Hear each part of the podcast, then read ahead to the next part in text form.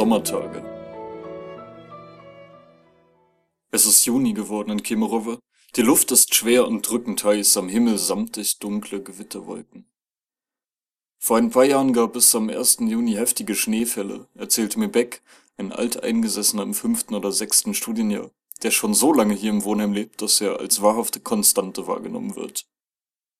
Wir sitzen im schmuddeligen Badezimmer des fünften Stockwerks gegenüber seines Zimmers, und er schneidet mir die Haare. Das macht er oft in diesen Tagen, denn sein Friseursalon, in dem er normalerweise arbeitet, hat ihn vorübergehend entlassen, Corona-bedingt. Da natürlich immense, stetig wachsender Bedarf an dieser Dienstleistung besteht, ist er zum Wohnheimfriseur avanciert hat sich ein paar Haarscheren, einen zweiten Rasierapparat, ein Spiegelchen und einen gebrauchten Umhang zugelegt, um seine Kundschaft vor den zu Boden fallenden Haaren zu schützen und wird seit einiger Zeit von den gut 200 Bewohnern rege frequentiert. Die Stimmung im Wohnheim ist zunehmend träger und entspannter geworden. Immer mehr Studenten haben ihre letzte Prüfung hinter sich gebracht und hätten sich in normalen Zeiten langsam aber sicher mit ihren Heimreiseplänen befasst. Doch für viele wird dies in diesen Ferien schlichtweg nicht möglich sein. Da der internationale Luftverkehr in großen Teilen zum Erliegen gekommen ist, bleibt den zentralasiatischen Bewohnern des Heims nur der Landweg. Und dieser kommt aufgrund einer gemeinsamen Grenze nur für Kasachstan in Frage. Wer weiter gen Süden muss, etwa nach Kirgistan, Tadschikistan oder Usbekistan, der freundet sich zunehmend mit dem Gedanken an, die Ferien in Kemerovo zu verbringen. Denn Kasachstan verweigert bis in den November hinein die Einreise für Ausländer. Den Bewohnern letztgenannter Staaten ist somit der Heimweg versperrt. Beck scheint es nicht sonderlich zu kümmern, sein kleiner Bruder lebe nur ein paar Zimmer weiter und ach, was erwarte ihn schon groß daheim in Kirgistan. Ihm gefalle es hier, faulenzen, hin und wieder Haare schneiden, das sei doch herrlich entspannt.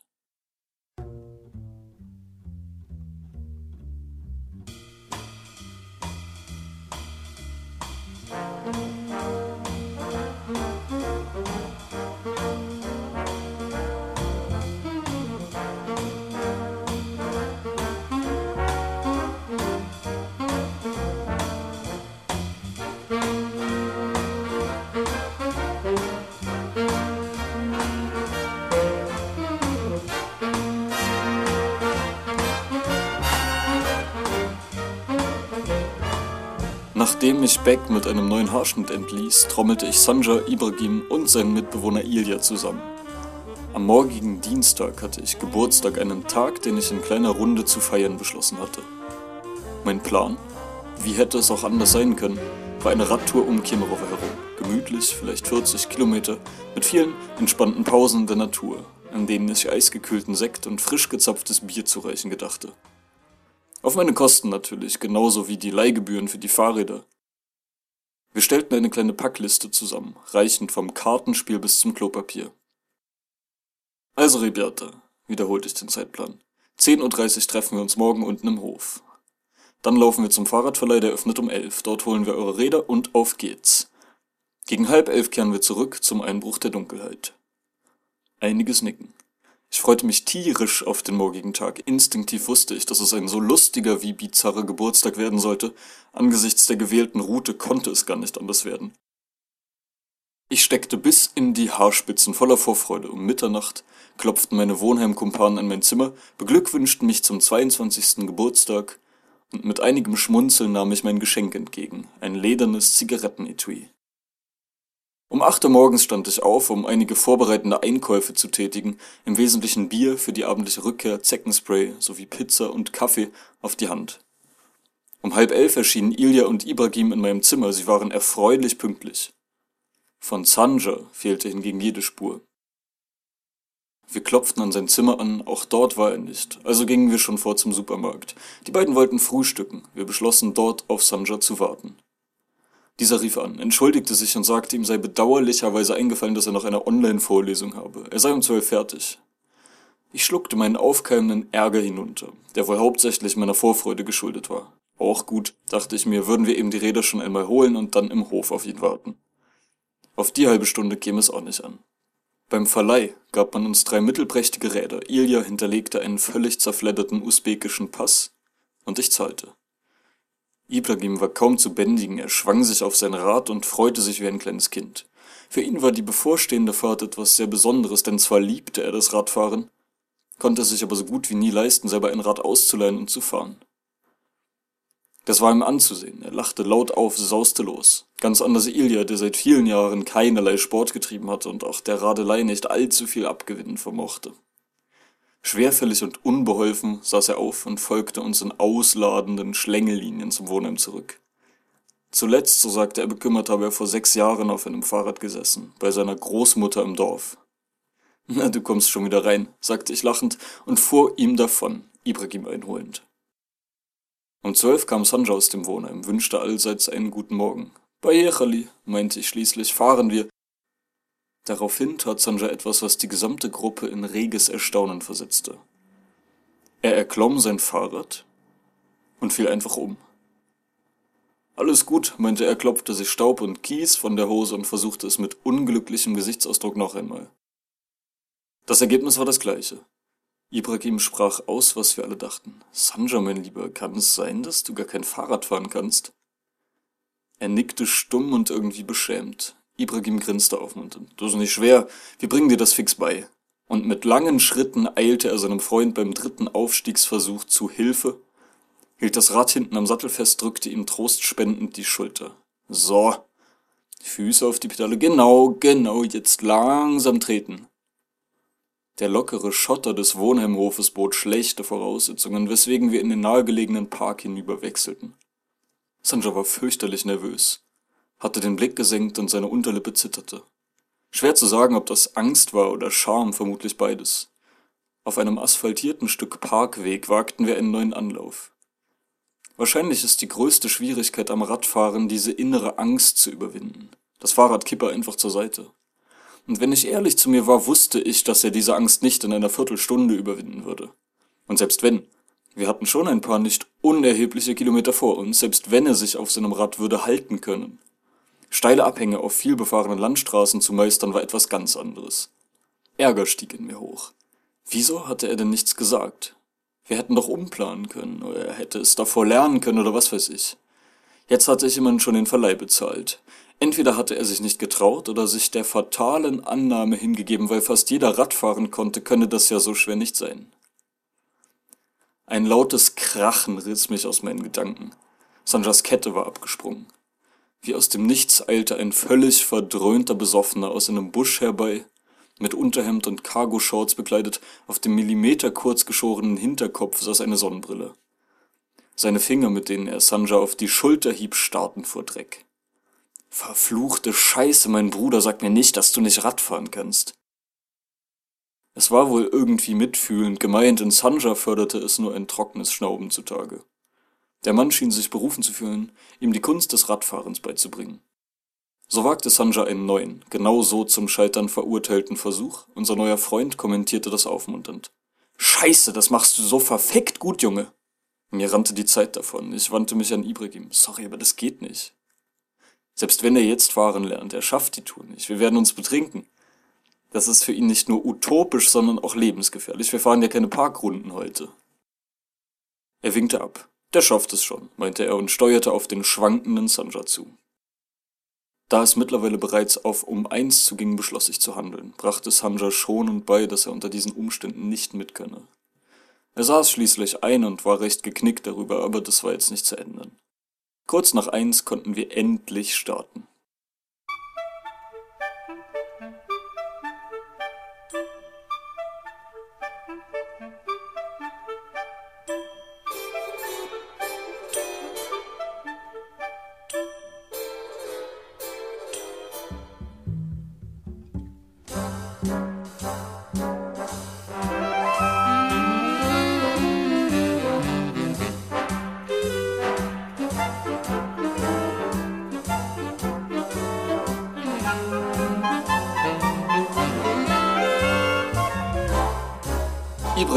Waren bester Laune, wuselten durch das Verkehrschaos und hatten Ilja in Rekordtempo abgehängt. Wir mussten oft auf ihn warten, das wurde nicht besser, als es hinter der Tombrücke steil bergan. Nach einer Steigung von zwei Kilometern, die wir uns auf einer Hauptstraße zwischen den ekelhaften Abgasen stinkender LKW hinaufgeschlängelt hatten, verschnauften wir in einer Bushaltestelle, wo wir eine halbe Ewigkeit auf Ilja warteten. Wir konnten ihn irgendwann auf der rechten Fahrspur ausmachen, wie er in der endlosen Reihe der LKW wartete und von schwarzen Wölkchen geräuchert wurde. Ibrahim lachte schallend, als er ihn da so verloren stehen sah.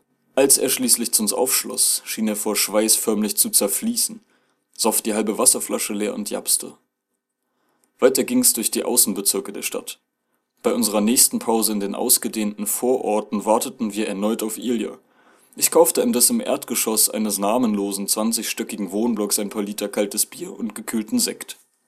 Im Laden war es herrlich kühl, verglichen mit der gewitterschweren Außenluft. Vor mir ein kleiner Pimpf von vielleicht sieben Jahren, der mir nicht mal bis zur Hüfte reichte, über das Kassenband lugte und zwei Büchsen Energy Drink kaufen wollte. Die Kassiererin prustete. Das ist nix für Kinder, stell das zurück, befahl sie und enttäuscht verließ der Junge den Laden. Ilja war immer noch nicht da und Ibrahim machte sich über seinen Nachbarn lustig, als sich dieser schließlich in der Ferne abzuzeichnen begann. Schließlich endete die Stadt ziemlich abrupt, eine schmale, kaum befahrene Landstraße entwand sich dem abschließenden Häusergewirr Richtung Osten. Nach drei Kilometern befand sich links der Straße ein kleiner See, dort hatte ich die erste Pause geplant. Das Wetter hätte besser nicht sein können, als ich die große mitgebrachte Decke in das hohe Gras hineinwarf. Wir nahmen Platz, spähten auf den spiegelglatt daliegenden See, der sich in der Ferne zwischen sanft geschwungenen, begrünten Hügeln verlor. Durstig von den zurückliegenden steilen 15 Kilometern schenkte ich Sekt aus zum Anstoßen. Schließlich folgte das Bier, das köstlich erfrischend unsere Kehlen hinabrann. Was ein Platz, meinte Ibrahim verträumt. Wird noch besser, meinte ich. Das nächste Ziel war das sich schon am Horizont abzeichnenden Lesnaja Paljana, ein Bezirk von Kemerovo, dessen Name so viel wie Waldlichtung bedeutet. Der Bezirk ist vom Kerngebiet der Stadt abgetrennt, liegt gut 20 Kilometer entfernt und ist eine Art Refugium für Kemerovas Oberschicht. Vor etwa zehn Jahren hatte man das Viertel hochgezogen, alles war neu und in tadellosem Zustand. Das hier soll noch Kemerovo sein? fragte Ibrahim entgeistert. Die beiden waren noch nie dort gewesen und glaubten ihren Augen kaum, als wir in das Viertel einfuhren penibel gepflegte Blumenrabatte und getrimmter Rasen, in hübschen Farben gestrichene Mehrfamilienhäuser und ganze Reihen großer Holzhäuschen mit spießig gepflegten Vorgärten. Hier stimmte alles.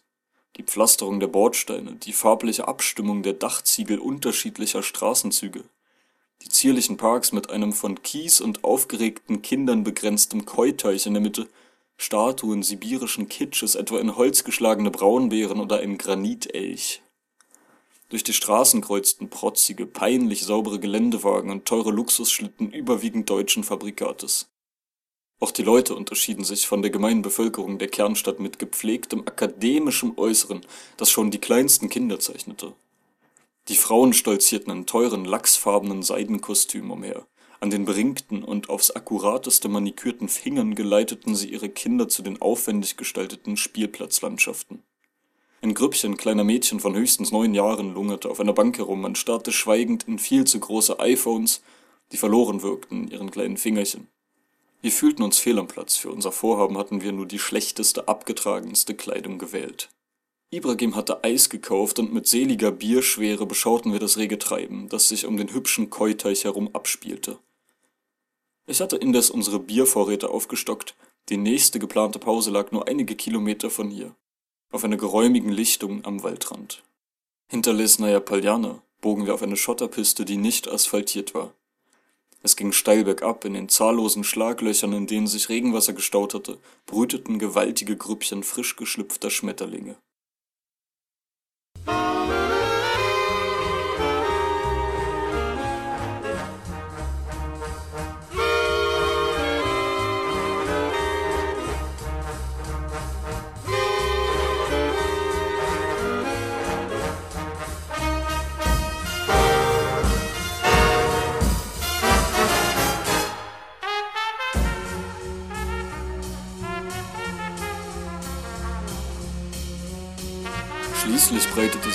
Paradiesische Waldlichtung vor uns auf.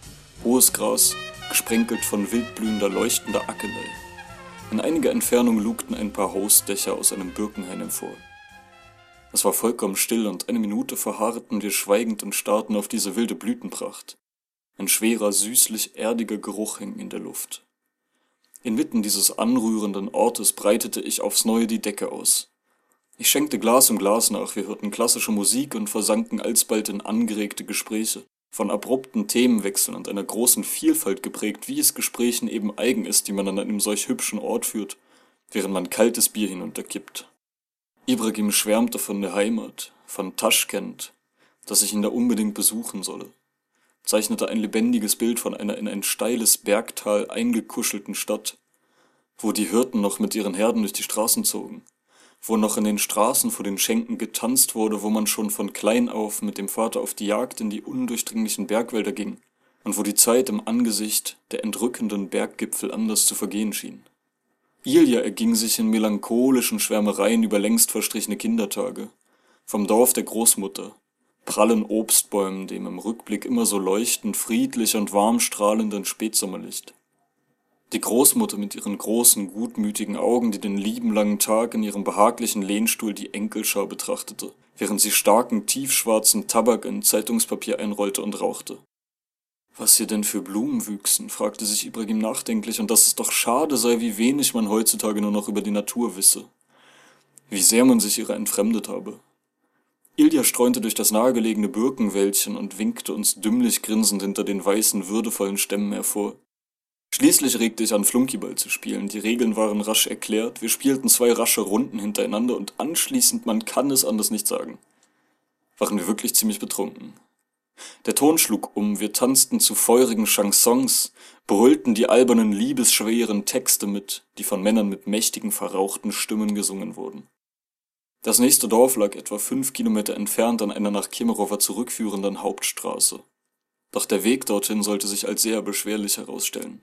Er war auf keiner Karte verzeichnet, seine Existenz hatte ich der bloßen Betrachtung von Satellitenbildern entnommen.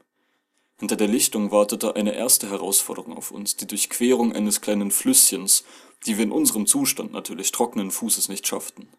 Anschließend führte ein kaum erkennbarer Pfad durchs hohe von Birken umstellte Gras. Ilja war plötzlich verschwunden und wir brüllten rum, ohne eine Antwort zu vernehmen. Irgendwo fanden wir ihn wieder, er war völlig erschöpft und wirkte irgendwie orientierungslos fragte mit dünnem Stimmchen, ob wir Wasser für ihn hätten. Das wird eine Rückfahrt, dachte ich bei mir, lachte schallend und hieb ihm auf die Schulter, unterließ es jedoch schnell wieder, als er bedrohlich schwankte und einzuknicken drohte. Und nachdem der lausige Pfad in eine Schotterpiste gemündet war, kamen wir besser voran, sogen wie im Traum die bizarren Eindrücke in uns auf. Verfallene Scheunen am Ortsrand, ein gemauerter Brunnen, auf dessen Einfassung ein zerbeulter Blecheimer auf Einsatz wartete, die wutverzerrten Mäuler der an Stahlketten festgesetzten Hofhunde, zwei Jungs auf einem Moped, kreischend vor Vergnügen. Als wir das Dorf erreichten, war es schon fast neun. Ich allein brauchte von Asinaka normalerweise eine knappe Stunde zurück, aber das betrunkene Radfahren hatte uns ordentlich ausgezehrt. Ibrahim und ich wankten in einen Dorfladen hinein, kauften den gesamten Bestand an Knackwürsten auf, es waren immerhin acht Stück, und verzehrten sie auf einem Mäuerchen vor der Dorfkirche. Es waren unsinnig riesige Würste, aber wir hatten einen solchen Hunger, dass jeder von uns drei Stück essen konnte. Die Rückfahrt zog und zog sich. Zwar führte die Landstraße einige gnädige Passagen lang steil bergab, oft jedoch gefolgt von einem quälend scheinenden Aufstieg. Das alles sprengte meinen Zeitplan gehörig, schnell war es stockdunkel. Wir hatten kein Licht, aus diesem Grund hatte ich spätestens um zehn zurück sein wollen. Doch vor allem Ilja konnte nicht mehr. Keuchend schob er das verhasste Fahrrad die unerbittlichen Hänge hinauf. Ibrahim und ich feuerten ihn lachend an. Als wir noch etwa zehn Kilometer vor uns hatten, riss der Himmel auf, schwere Tropfen prasselten auf uns hinunter. Im Nu waren wir bis auf die Haut durchnässt. Unsere Euphorie wich einer stoischen Apathie und völlig erschöpft kehrten wir kurz vor Beginn der Sperrstunde ins Wohnheim zurück. Wir hatten Sandra versprochen, abends die Feier bei Kartenspiel und Bier fortzusetzen, doch Ibrahim und Ilja fielen sofort in die Betten. Als ich nach einer heißen Dusche vorbeischaute, um zu sehen, ob sie für den zweiten Geburtstagsteil noch zu gebrauchen sein würden, erfüllte grunzendes Schnarchen ihr Zimmer.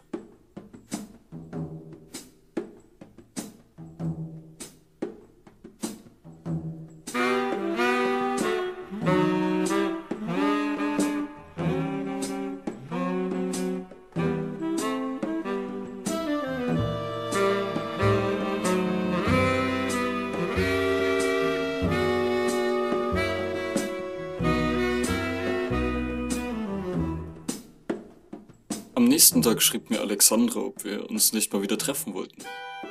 Zur Erinnerung war sie das Mädchen aus meinem längst zu den Akten gelegten Wortbildungskurs, das mir von ihrer nervenaufreibenden Waldwanderung mit dem Bärenjunges erzählt hatte. Ich war ein wenig verwundert, schließlich hatten wir uns drei Tage zuvor doch erst getroffen, aber in Ermangelung besserer Pläne sagte ich für den frühen Abend zu. Sie erwartete mich am Eingang des Parkes, umarmte mich überschwänglich. Ich brachte das Treffen mit einiger Kraftanstrengung hinter mich. Sie redete zu viel und zu schnell. Ich kam kaum hinterher und war noch etwas erschöpft von gestern. Wir liefen durchs Zentrum, sie erzählte ein wenig zusammenhanglos, dass sie eine Zigeunerin sei, ihre Oma aus Bulgarien stamme und beschrieb mir etwas zu detailliert die unappetitlich klingenden Essensbräuche in ihrer Familie, deren Hauptzutat schwarziges Schweinefleisch mit hausgemachter Mayonnaise zu sein schien. Ihre Hyperaktivität machte mir zu schaffen, so konnte sie zum Beispiel in schallendes Gelächter ausbrechen über die banalsten Dinge, wie etwa einen Springbrunnen, der etwas verlorenem Abseits vor sich hin plätscherte, oder einen rauchenden Mann, dem aus Versehen die Zigarette zu Boden fiel. Um Mitternacht ging ich nach Hause, ich lag schon im Bett, als mein Telefon klingelte. Es war Alexandra. Ich hatte keine Lust ranzugehen, wusste nicht, was jetzt so dringend sein sollte, dass es nicht bis morgen warten konnte. Am Mittag des nächsten Tages rief sie mich wieder an. Ich bekam es nicht mit, da mein Handy auf lautlos gestellt war. Gleiches galt für den zweiten Anruf am frühen Abend. Ich schrieb ihr etwas verwundert, was denn los sei. Sie meinte, sie müsse unbedingt mit mir telefonieren, am besten sofort. Das hat doch sicher Zeit bis morgen, meinte ich etwas genervt. Na gut, ich ruf dich morgen früh an. Was hat sie denn nur? dachte ich bei mir und schlief ein.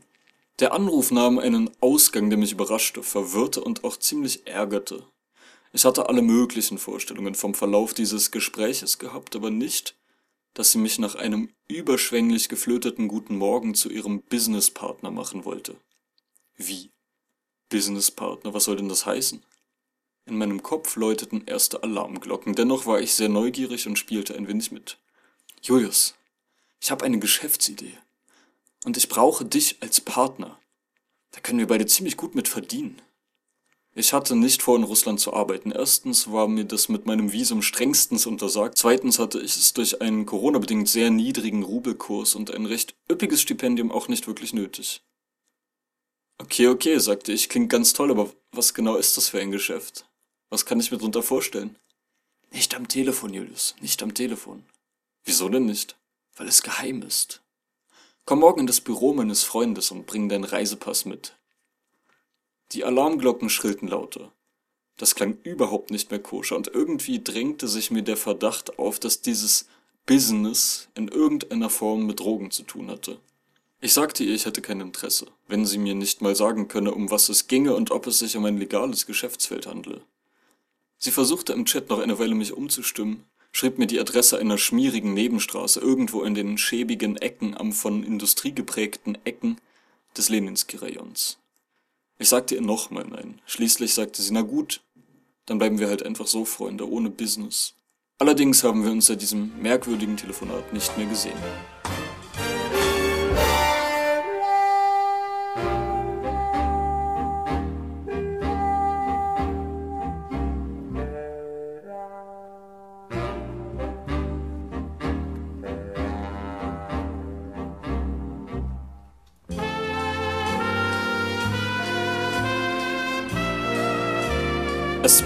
Periode, in der man sich mal wieder der außerordentlichen Bedeutung der in Kemerovo lebenden und an unserer Universität studierenden Ausländer gewahr wurde. Diese kleine Ansammlung von Paradiesvögeln, die für die Universität den Wert kostbarer Kleinode besaß, die es zwar auch zu hegen und pflegen, aber vor allem herumzuzeigen und zu präsentieren galt. Das geschah immer mal wieder. Erst vor drei Wochen hatte man in der Zeitung der Universität ein langes Interview mit mir veröffentlicht, in dem ich ein nervöser Erstsemesterstudent stundenlang mit Fragen wie Gibt es Bands, die dich nachhaltig beeinflusst haben? Oder wenn es etwas auf der Welt gäbe, das du ändern könntest, was wäre das? gelöchert hatte. Garniert mit der Zerstreuung und Belustigung dienenden Fragen, etwa welche Klischees man in Deutschland über Russland habe. Ich antwortete ihm, was er vermutlich hören wollte. Wodka, Beeren, Schnee, Matruschkas und Balalaikas. Betitelt hatte man den Artikel schließlich mit Warme Eindrücke über das kalte Sibirien, bebildert mit einem leider sehr mittelmäßigen Foto, für welches extra ein Fotograf herbestellt worden war. Auch heute wurde mal wieder ein Treffen unter den Ausländern einberufen. Leider hatte ich mich nicht ausreichend kundig gemacht, was genau dort stattfinden würde, kam verschlafen zum Hauptgebäude der Uni, wo man schon Spalier stand. Der ältere Afrikaner, Usman aus Guinea, führte einen extrem unterhaltsamen Dialog mit der Russischlehrerin. Er sprach sehr langsam, musste jedes Wort genau überdenken, sein starker Akzent erschwerte das Verständnis maßgeblich. Sie verbesserte ihn recht häufig, immer bedankte er sich mit einem breiten Grinsen und einem fast hündischen Ich danke Ihnen recht herzlich. Dieses Korrigieren im Redefluss kenne ich übrigens selber sehr gut. Mag es bei der Russischlehrerin normal sein, so ist es in Unterhaltungen oder im Smalltalk mitunter sehr störend, bisweilen kann es auch eine respektlose Note bekommen, die oft jedoch nicht wahrgenommen wird. Viele gehen davon aus, der Ausländer wolle ja seine Sprachkenntnisse verbessern, daher tue man ihm einen großen Gefallen, ihm ins Wort zu fallen und höflich, aber auch mit einer Note kühler Überlegenheit darauf hinzuweisen, dass man soeben den Genitiv Plural falsch gebildet oder die Betonung nicht richtig gesetzt habe. In manchen Situationen ist eine Korrektur des Gesagten angemessen und hilfreich, doch in geselligen Situationen ist es nicht selten sehr unpassend. Neben den beiden leutseligen Afrikanern stand der Chinese, den man niemals ein Wort sagen hörte. Er wischte unverständliche Fluten chinesischer Schriftzeichen über den Bildschirm seines riesigen Smartphones. Neben ihm der Afghane, der mit solch heftigem russischem Akzent sprach, dass er kaum zu verstehen war. Man hatte vor der den Eingang flankierenden Birke eine Kamera aufgebaut, ein bebrillter Student hatte sich hinter ihr verschanzt und nahm allerhand Einstellungen vor. Sogleich schritt man zur Tat. Usman aus Guinea wurde vor die Kamera gebeten, man steckte ihm ein Mikrofon an den Kragen seines Hemdes und er begann stockend über seine Beweggründe nach Russland zu kommen zu erzählen. Ich fragte die Russischlehrerin etwas erschrocken, ob das alle machen müssten. Ja, ja, alle. Hast du gar nichts vorbereitet? Ah, naja, dein Russisch ist doch gut, dann erzählst du einfach irgendwas drauf los. Das tat ich dann auch, stellte mich vor die Kamera und begann zu erzählen, dass es sich hier gut leben lasse, mir die Stadt mit ihren offenen Menschen sehr gut gefalle. Es war nicht schlecht, aber auch nicht wirklich gut. Umso erschrockener war ich, als mir am Nachmittag allerhand wildfremde Leute zu schreiben begannen. Sie hätten mein Interview gesehen und könnten meine Entscheidung in Sibirien zu leben nur bewundern. Als ich verwundert nachfragte, woher sie mich denn kennen würden, schrieben sie, sie hätten mein Interview auf Instagram gesehen. Ich schaute dort nach und stellte staunend fest, dass schon mehrere tausend Leute meinen Ausführungen gelauscht hatten. Eine gewisse Tatjana schrieb mir, sie studiere Deutsch im dritten Jahr, wie mir denn das Leben in Sibirien gefalle. Ein Nikolai schrieb mir eine lange Nachricht in kryptischem Deutsch. Er lerne seit sieben Jahren Deutsch und studiere, genau wie ich, die Wissenschaft der Milchprodukte. Als ich ihn in der Gewissheit, es müsse sich um einen Übersetzungsfehler handeln, darauf ansprach, was es denn mit dem Studium von Milchprodukten auf sich habe, antwortete er, er studiere die Besonderheiten von Sauermilch, Quark und Sauersahne, was auch immer das genau heißen mochte.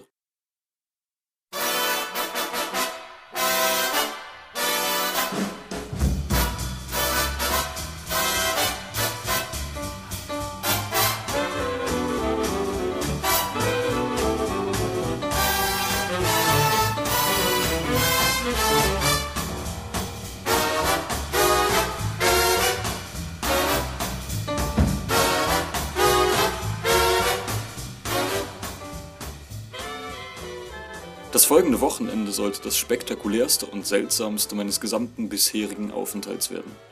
Am frühen Nachmittag fragte mich Sanja nach meinen Abendplänen. Ein Freund von ihm arbeite in einer Karaoke-Bar, die mittlerweile aus wirtschaftlichen Gründen heimlich wieder geöffnet habe.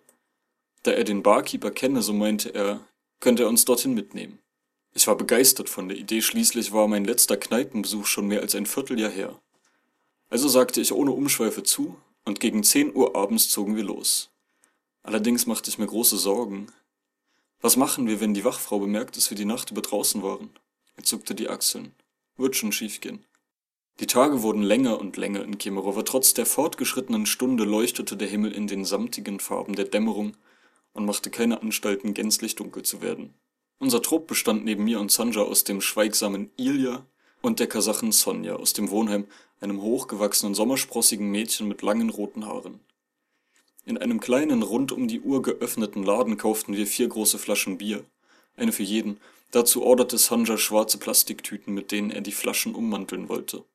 So umging man mehr oder weniger elegant das Verbot, offen auf der Straße zu trinken, da man die in den Plastiktüten steckenden Flaschen ja im rechtlichen Sinne nicht offen mit sich trug. Das Bier war warm, schmeckte abgestanden und schal, dennoch waren wir ausgezeichneter Laune, als wir uns in den Tiefen der sich zwischen den Wohnblocks befindlichen Hinterhöfe auf eine Holzbank fallen ließen und auf einen lustigen Abend anstießen. Die Kasachin war äußerst trinkwütig gelaunt, umfasste ihre Flasche mit festem Griff und nahm tiefe, gurgelnde Züge von dem viel zu warmen Bier, nur unterbrochen von geräuschvollen Zügen an ihrer starken Zigarette. Dazwischen spuckte sie in gekonnter Geste in hohem Bogen aus. Der sich anschließende Weg zur Kneipe war so seltsam, dass ich ihn auch nüchtern und bei Tageslicht auf keinen Fall wiedergefunden hätte. Vom Prospekt Lenina bogen wir in eine schmale, unbeleuchtete Seitenstraße ab. Das spärliche Licht der Dämmerung zeichnete die spröden und rissigen Fassaden der dreistöckigen Wohnhäuser in weichem Licht. Neben den zerborstenen Bürgersteigen parkten staubige Laders und einige zerfetzte Autowracks. Zwischen zwei Wohnhäusern schlugen wir uns auf eine Durchfahrt nach rechts, querten einen von hässlichen Warmwasserrohren gesäumten Gewerbehof, liefen entlang einiger rostiger Garagentore auf einem von Müll gesäumten Weg und gelangten nach einigen weiteren Minuten in diesem labyrinthischen Gewirr auf einen abgeschiedenen Innenhof, in der Luft hingen Fetzen lauter Musik und betrunkenes Geplärre. Wenn es eine Bar gibt, die gefahrlos illegal öffnen kann, dachte ich bei mir, dann sicher diese hier. Vor einer schmucklosen, niedrigen Fabrikhalle standen einige Grüppchen zum Rauchen beisammen, zwischen ihnen führte eine kleine Kellertreppe hinab zu einer schweren Stahltür. Die Anwesenden waren um einiges älter als wir, etwas schüchtern mischten wir uns unter das Volk und wurden alsbald von Sanjas Bekanntschaft, dem Barkeeper, begrüßt, eine sehnige, eckige Gestalt mit kantigen Gesichtszügen, das wasserstoffblonde Haar zu einer Tolle aufgetürmt, in den Ohren dicke silberne Ringe. Er war enorm charismatisch und dominierte ganz eindeutig das Geschehen. Wenn er sprach, verstummten die Gespräche der Umstehenden. Seine brummende Stimme war brüchig, unzählige Zigaretten hatten ihren Klang rau eingefärbt. Er ging mit einem fast unverschämten Selbstbewusstsein mit den Leuten um, schlug Umstehenden auf die Schulter, piekste ihnen stärker als nötig in den Bauch oder fuhr den Frauen in seinem Aktionsradius rüde durch die Haare. Er begrüßte seinen Freund Sanja, ich wurde ihm vorgestellt. Er riss die Arme in die Luft und brüllte aus vollem Hals, welch unverhoffte Ehre, dass er ein Deutscher hier in seiner Kneipe woraufhin er mir überschwänglich die Hand drückte. Wir gingen hinunter in die feuchten Kellerräume der Bar, bestellten viel Bier und nahmen auf einer versifften Eckcouch Platz, der Plastiktisch von Schnapslachen besät. Der Geräuschpegel war schlichtweg ohrenbetäubend. Ein russischer Schlager dröhnte, auf dem Bildschirm lief der Liedtext mit und ein ausgemergelter Mann brüllte mit seiner grauhaarigen Freundin unsinnig laut und völlig schief gegen den Krach an. Wenig später betrat der raubeinige Freund von Sanja den Kellerraum, brüllte rum und küsste einer älteren Frau, die etwas verloren in einer Ecke des Raumes saß, auf den Mund. Junge, ist das ein Laden, sagte ich zu Sanja, der laut auflachte und einen großen Schluck Bier nahm. Ein Grüppchen bulliger Männer gesellte sich zu uns, riesenhafte Gestalten, die aussahen, als warteten vor der Tür vier knatternde Motorräder auf sie. Jeder Zentimeter Haut tätowiert. Wir schüttelten ihre fleischigen Hände. Sie seien aus Georgien auf Verwandtenbesuch, erklärten sie. Ihre Heimat sei Batumi, die Stadt der Träume am Schwarzmeerufer. Natürlich fiel ihnen mein Akzent auf, wie mir Sibirien gefalle. Eine Frage, die ich am heutigen Abend sicher noch ein Dutzend Male beantwortete, weil jeder Gast, der von der sich im Lauffeuer ausbreitenden Information Wind bekam, sie mir stellte. Einer der Georgier, der sich als Gigi vorstellte, orderte eine Fleischplatte, fette Scheiben körniger Wurst mit sauren Gurken, dazu ein paar Gläschen Schnaps. Spätestens als ich mit Sanja 99 Luftballons sang, wusste jeder, dass ich Deutscher war. Die meisten wollten mit mir anstoßen, jubelten über das Lied, doch nicht jeden freute die Ankunft eines Deutschen.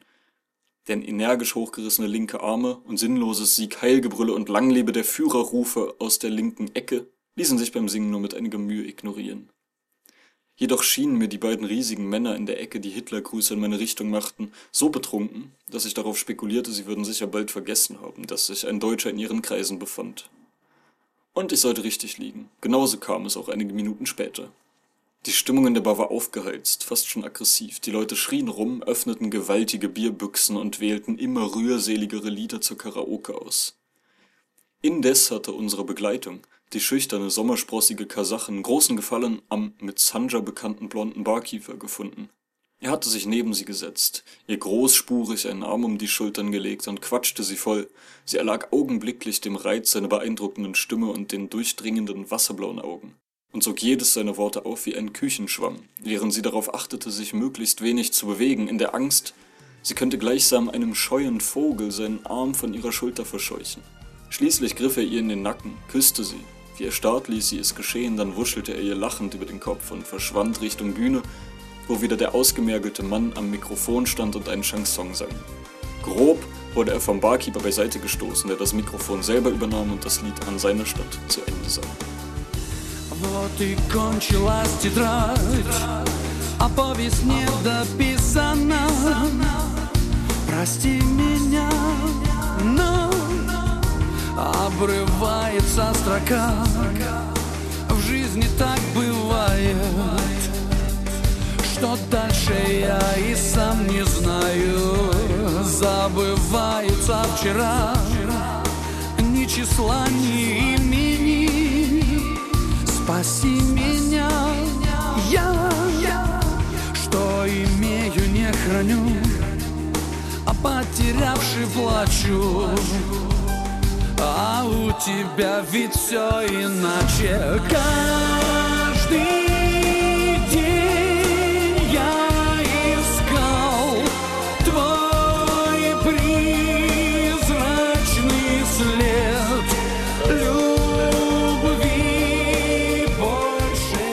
Vier ergriff der schwabbelige, formlose Mann, der in einem Barhocker vor einem Laptop saß und die Karaoke-Lieder einspielte, zum Mikrofon erklärte die Bar für geschlossen. Murrend und schimpfend verließ die Meute die Kneipe, draußen wurde es schon hell. Ein Groß verblieb auf dem staubigen Hof vor der Fabrikhalle, um ein paar Kippen zu rauchen und zu plaudern. Die Kasachin aus dem Wohnheim rief sich ein Taxi, um bei ihrer Freundin zu übernachten. Wir blieben etwas ratlos zurück, überlegten uns, wo wir die angebrochene Nacht verbringen sollten. Ins Wohnheim zurück konnten wir erst in einigen Stunden. Im Moment war es verschlossen und zu früh zurückkehren trauten wir uns nicht, damit unser Verschwinden unbemerkt blieb. Also spazierten wir etwas ziellos drauf los Richtung Zentrum und wurden bald von einer verirrten Seele eingeholt, eine schmale Gestalt in langem Ledermantel, die ebenfalls in der Kneipe zu Gast gewesen war. Hello, Mr. German, begrüßte er mich in putzigem Englisch und beschloss, uns zu begleiten. Alles, was ich auf Russisch zu ihm sagte, beantwortete er in seinem seltsam affektiert klingenden Englisch. Ich konnte nicht mehr an mich halten und musste schallend auflachen. What is so funny? fragte er zurück. How are you? zog ich ihn mit seinem unfassbar lustigen Englisch auf. Are you fucking kidding me? gab er zurück. Er hatte aus seinem modischen kleinen Lederrucksack ein Saftpäckchen gegriffen, aus dem er während unseres seltsamen Spaziergangs durch die erwachende Stadt immer wieder einen Schluck nahm. Nicht nur einmal entglitt ihm das Tetrapack und fiel zu Boden. Your juice fell down, merkte ich an und lachte schallend. Er ließ wieder sein Are you fucking kidding me hören. Wir wurden immer alberner und ausgelassener. Sanja huschte in einen Laden, um neues Bier zu kaufen, während unsere neue Bekanntschaft uns auf einen XXL-Döner einladen wollte. Ilja antwortete nicht, suchte auf seinem Handy stattdessen ein Video von Mr. Bean, zeigte es dem Mann, sagte, er habe eine beträchtliche Ähnlichkeit zu dem Komiker sprachlich wie auch äußerlich. Langsam ging der Mann uns auf die Nerven, auch der mehr oder weniger diplomatische Versuch einer Verabschiedung, der aus einer hingestreckten Hand und den Worten Schön dich kennengelernt zu haben bestand, scheiterte. Er ging einfach nicht. Schließlich ließen wir uns auf einer idyllischen Bank in einem Innenhof nieder. I have to pee, sagte der Mann und ging hinter nahegelegene Müllcontainer. Einem plötzlichen Impuls folgend schlug ich Sanja und Ilya vor, einfach wegzurennen. Blitzschnell sprangen wir von der Bank hoch und versteckten uns in einem nahegelegenen Park, wo wir uns grinsend die Miene des Mannes vorstellten, wie er zurückkehren und die Bänke leer vorfinden würde. Es war mittlerweile nach fünf. Nach einer Bierpause im Park des Sieges schlenderten wir ziellos weiter, langsam aber sicher von schwerer Müdigkeit begleitet. Da liefen wir auf dem Sowjetski-Prospekt, einem schwankenden und lautstark schwatzenden Grüppchen über den Weg, das wir als Besuch der Karaoke-Bar identifizieren konnten. Eine putzige, rundliche Frau mit einem großen Zylinder auf den langen Haaren wurde begleitet von einem etwas älteren Ehepaar. Der Mann hatte müde, blutunterlaufene Augen und sah aus, als hielte er sich mit Hilfe seiner allerletzten Kraftreserven auf den Beinen. Ganz anders seine Frau, eine Mitdreißigerin mit scharlachrotem Haar. Ihre Augen sprühten nur so vor Energie, als sie uns sah. Sie gestikulierte überschwänglich, umarmte uns und meinte, sie sei noch nicht müde, ob wir nicht bei ihr noch weiter feiern wollten. Wir sagten ohne Umschweife zu. Sie telefonierte lallend ein Taxi herbei. Die Frau warf sich auf den Beifahrersitz und wünschte einen wunderschönen guten Morgen.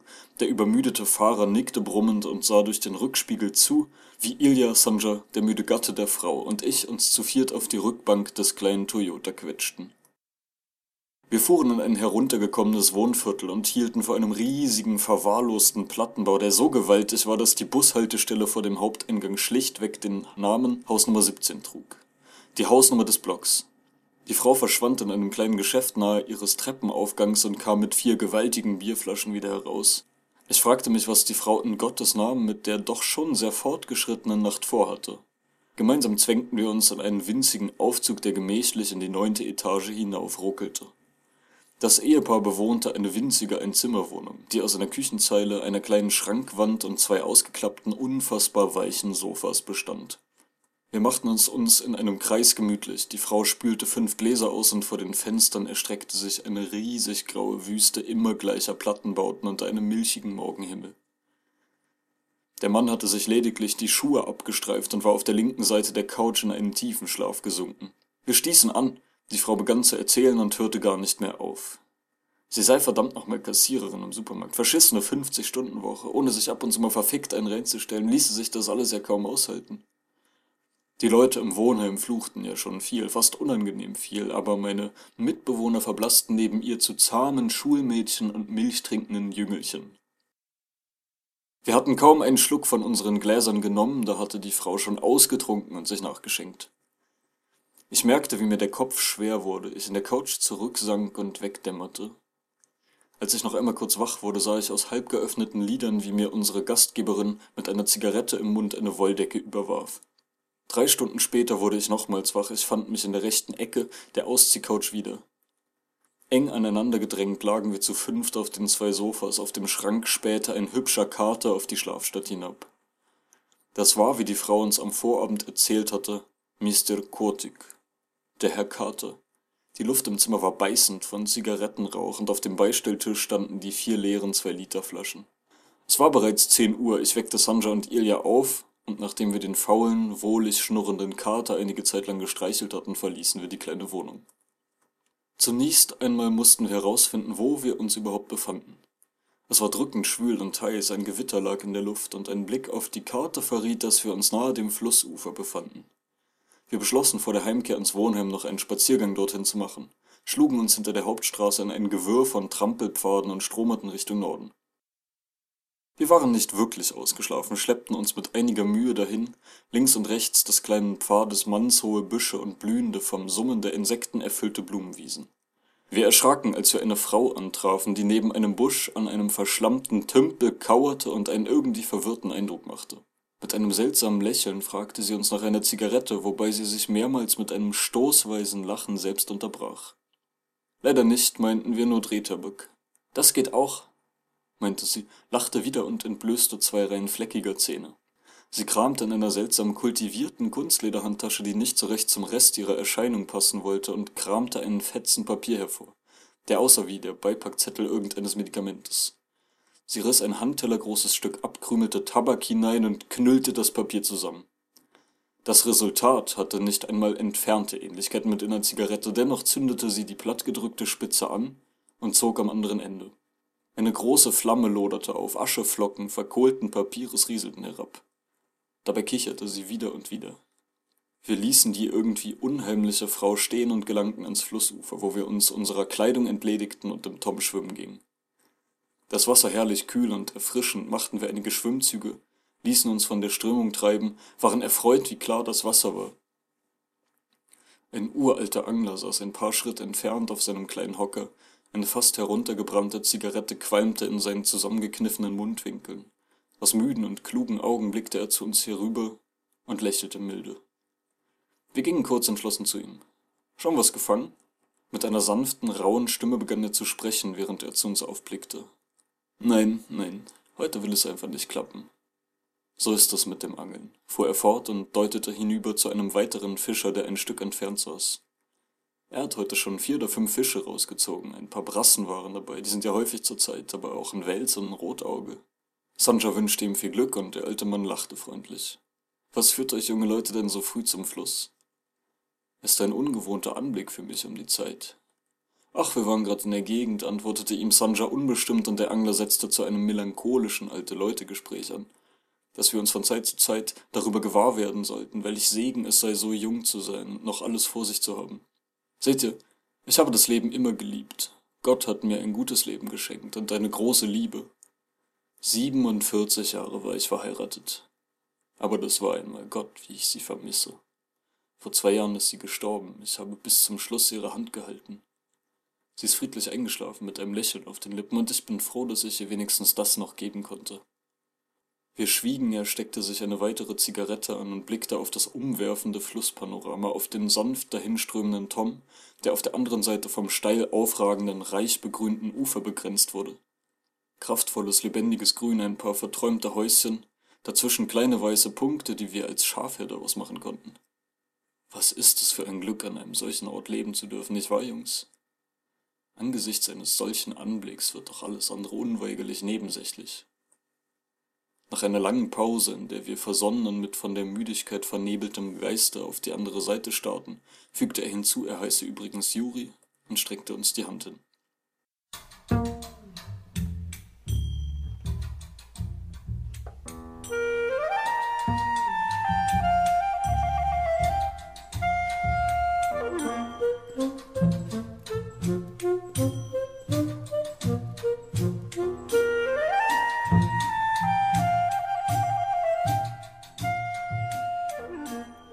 Fuhren mit dem Taxi ins Wohnheim zurück und gelangten von der Wachfrau unbehelligt in unsere Zimmer.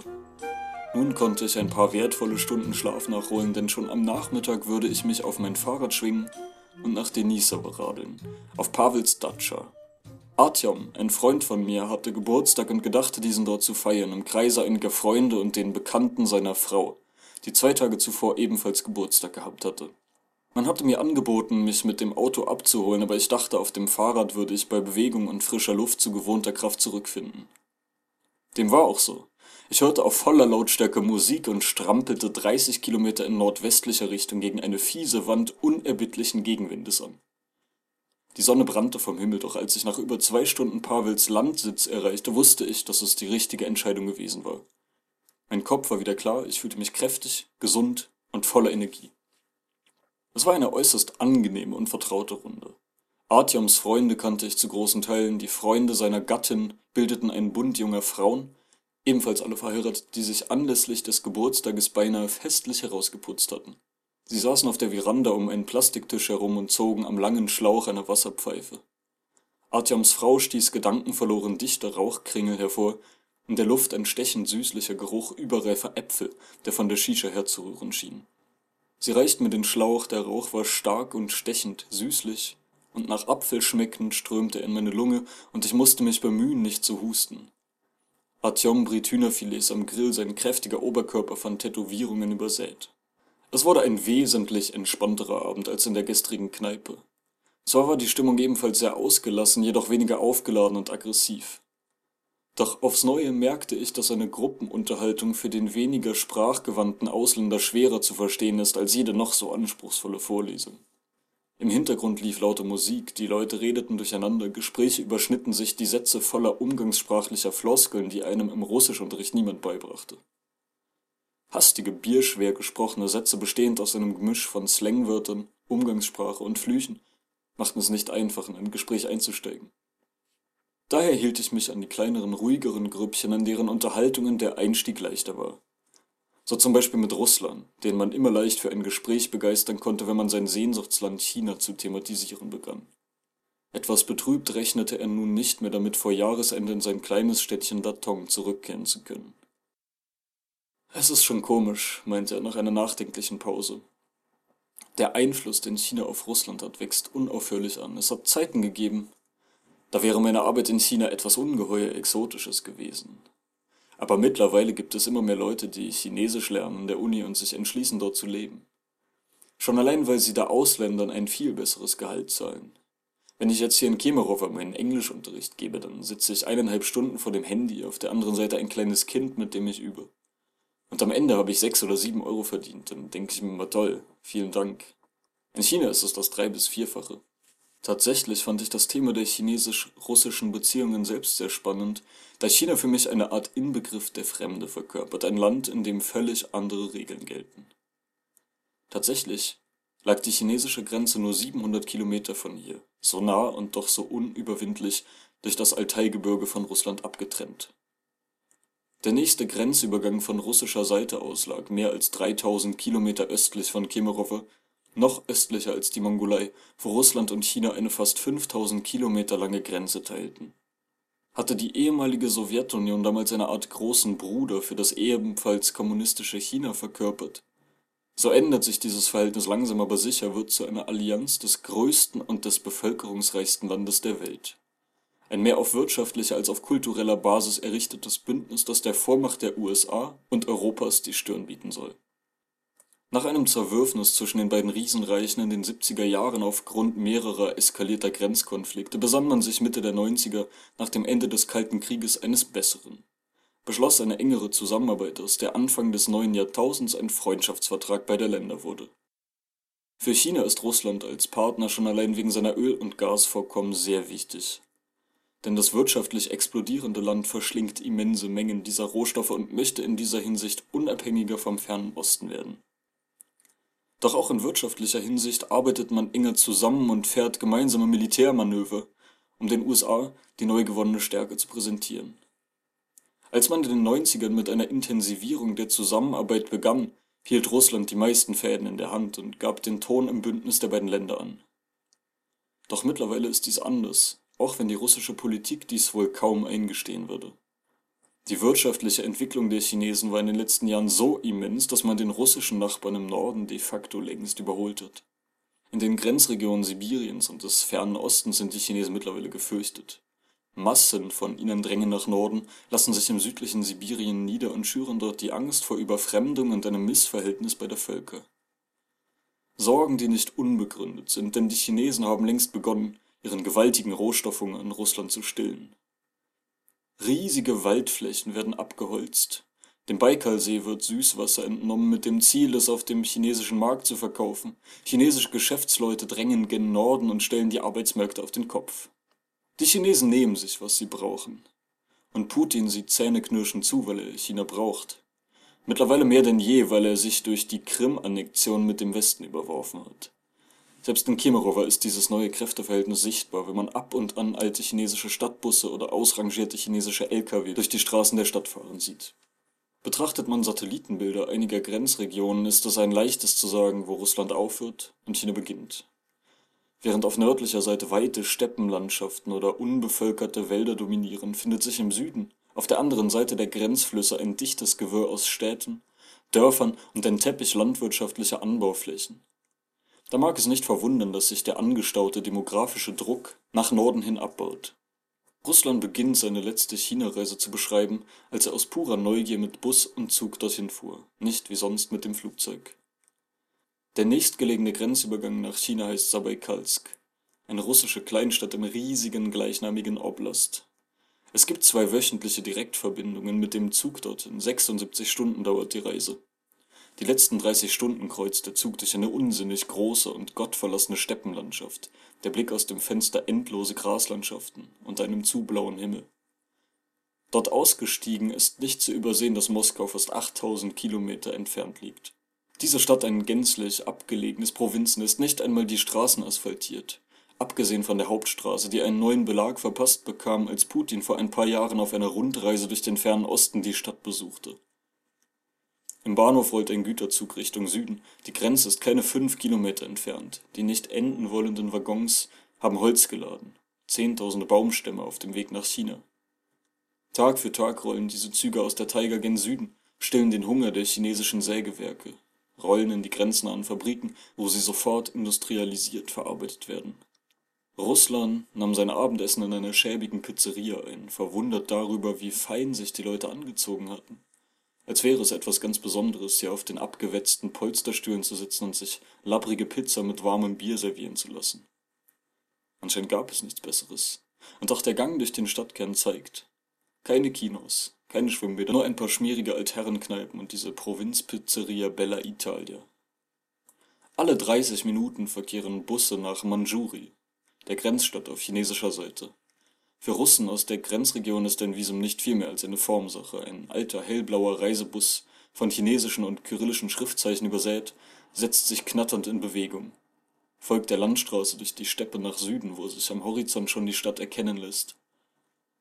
Vor allem anderen ragt der gewaltige chinesische Grenzposten in die Höhe. Ein riesiges elfenbeinfarbenes Tor in kunstvollen Verzierungen überspannt es die Straße. Goldene Schriftzeichen prangen hoch über den Reisenden. Im Schatten dieses Neubaus wirkt das alte und vor allem winzige Grenztor auf russischer Seite geradezu lächerlich. Ein trauriger Bau mit schmutzigem Putz. Die Stadt Manjuri auf der anderen Seite ist, wie unzählige andere Städte in China auch, vor 20 Jahren noch ein Dorf gewesen. Nun ist in Rekordtempo eine Großstadt daraus erwachsen, 300.000 Einwohner. Die Stadt ist eine Machtdemonstration der Chinesen, prächtige Straßenzüge, unzählige Malls und Restaurants, der kitschige Matroschka-Platz, erbaut zum Zeichen der Völkerfreundschaft, goldene Tempel und blühendes Leben. Zweifelsohne ist der Ausbau mit Kalkül geschehen, soll in den russischen Bewohnern Gefühle des Neids und der Bewunderung hervorrufen. Für viele Bewohner der russischen Seite ist die Nähe zu China ein Nachteil. Arbeit zu finden ist fast unmöglich, auch deswegen, weil die Arbeitgeber fast nur noch chinesische Gastarbeiter einstellen. Viele empörte Russen führen das auf Unterschiede in der Arbeitsmoral zurück. Denn Russen bräuchten einen freien Tag in der Woche zum Trinken, während die Chinesen wie die Ameisen seien. Sie würden bloß arbeiten, arbeiten, arbeiten ohne Pause. Russland zeigt mir einige Fotos, die er auf seinem Handy gemacht hat.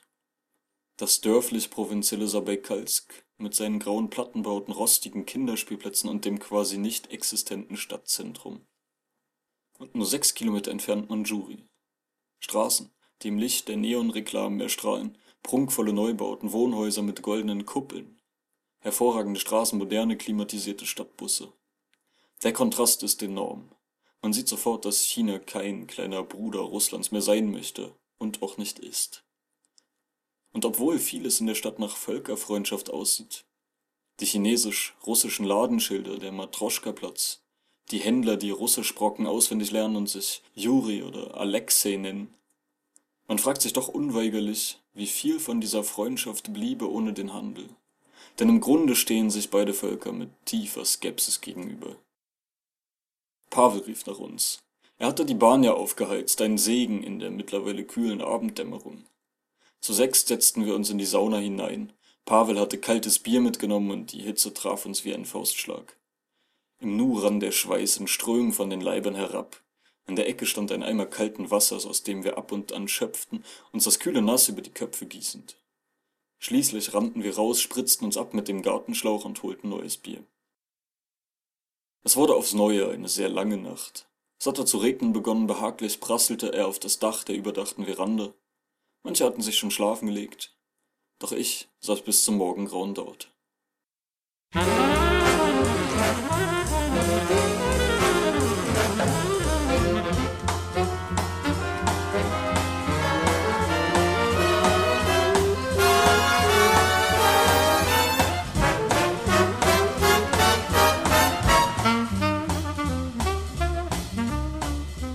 Ich erwachte am nächsten Morgen nach nur wenigen Stunden Schlaf um 9 Uhr früh durch schallendes Gelächter und Gelärme im Garten. Ich spähte verschlafen aus den kleinen Fensterchen der Datscha, im Garten herrschte bereits reges Treiben. Anscheinend hatte man bereits neues Bier geholt. Pavel duschte sich mit dem Gartenschlauch und trank dabei aus einer großen Flasche frisch gezapftes vom Laden gegenüber. Zwei andere lagen neben ihm im Gras, prosteten sich mit Plastikbechern zu, ein vierter hatte begonnen zu kochen einen gusseisernen Topf auf das Feuer gestellt und eine Suppe angesetzt. Ein fünfter stand weiter hinten im Garten und verbrannte den Müll des Vorabends auf einer Feuerstelle. Dunkle Rauchschwaden quiemten himmelwärts. Russland kam die Treppen herauf, balancierte drei Becher Bier in den Händen, reichte sie den Schlafenden und wünschte einen guten Morgen. Ich musste an den Satz denken, den Polina mir am Anfang meiner Zeit in Kemerowa mit auf den Weg gegeben hatte. Wir Russen feiern nicht oft, aber wenn wir feiern, dann richtig. Ich gesellte mich zu den anderen. Man saß faul in der Hollywood-Schaukel. Russische Radiomusik schallte plärrend durch den Garten. Ich beneidete Pavel um dieses Anwesen, das er sich mit seiner Freundin zugelegt hatte. Seine Freundin war ebenfalls schon auf den Beinen, jätete etwas Unkraut, sah nach den Radieschen im Gewächshaus, lüpfte die weiße Plane eines Beetes und sah nach dem Rechten. Sie hatte mir das am Vorabend fast vorwurfsvoll gesagt. Ja, ja, jeder findet die Datscha ganz toll. Aber am besten, du bist auf ihr nur zu Gast. Kann sich keiner vorstellen, wie viel Arbeit das ist. Vor allem, und sie deutete auf Pavel, der halb nackt und faul im Gras lag und vorübergehende mit dem Gartenschlauch bespritzte. wenn man so einen Faulpelz zum Freund hat.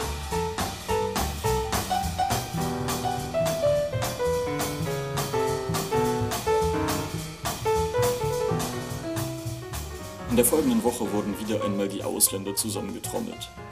Am Freitag beging man hier den Tag Russlands, der mit allem Pomp gefeiert werden sollte.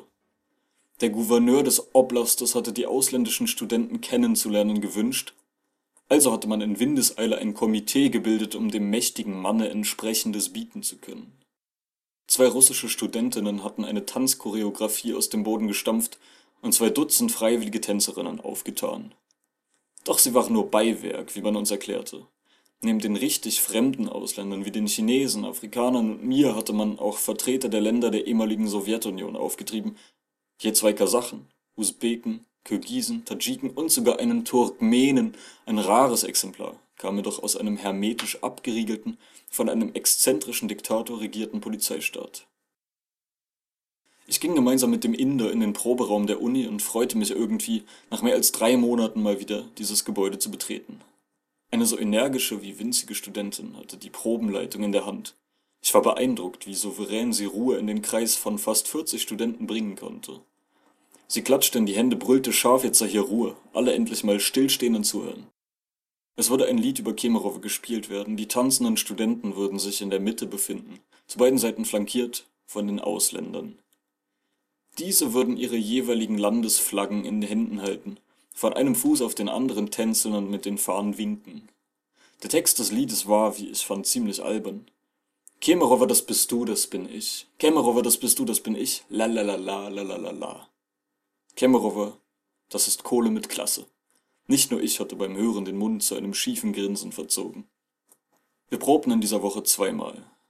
Im Grunde war wenig dabei, daher gingen mir die Proben dezent auf die Nerven. Zum Abschluss der Generalprobe verkündete die energische kleine Studentin: Also. Leider hat der Gouverneur nicht gesagt, wann genau er kommen wird. Zwischen 12 und 16 Uhr vermutlich, eventuell später. Wir treffen uns morgen um halb zwölf vor dem Hauptgebäude. Schwarze Turnschuhe, dunkle Jeans, weißes T-Shirt. Das war's. Danke Leute, bis morgen. Der Tag Russlands begann beinahe unerträglich heiß. Es war qualvoll, in dunklen Jeans vor dem Hauptgebäude herumzulungern.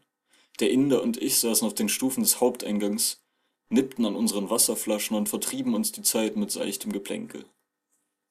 Dann wurde noch und noch einmal der Ablauf geprobt. Masken wurden verteilt, die wir für ein Pressefoto aufsetzen mussten. Schließlich sagte der Inder, Hey, schau mal, da ist noch einer aus Deutschland.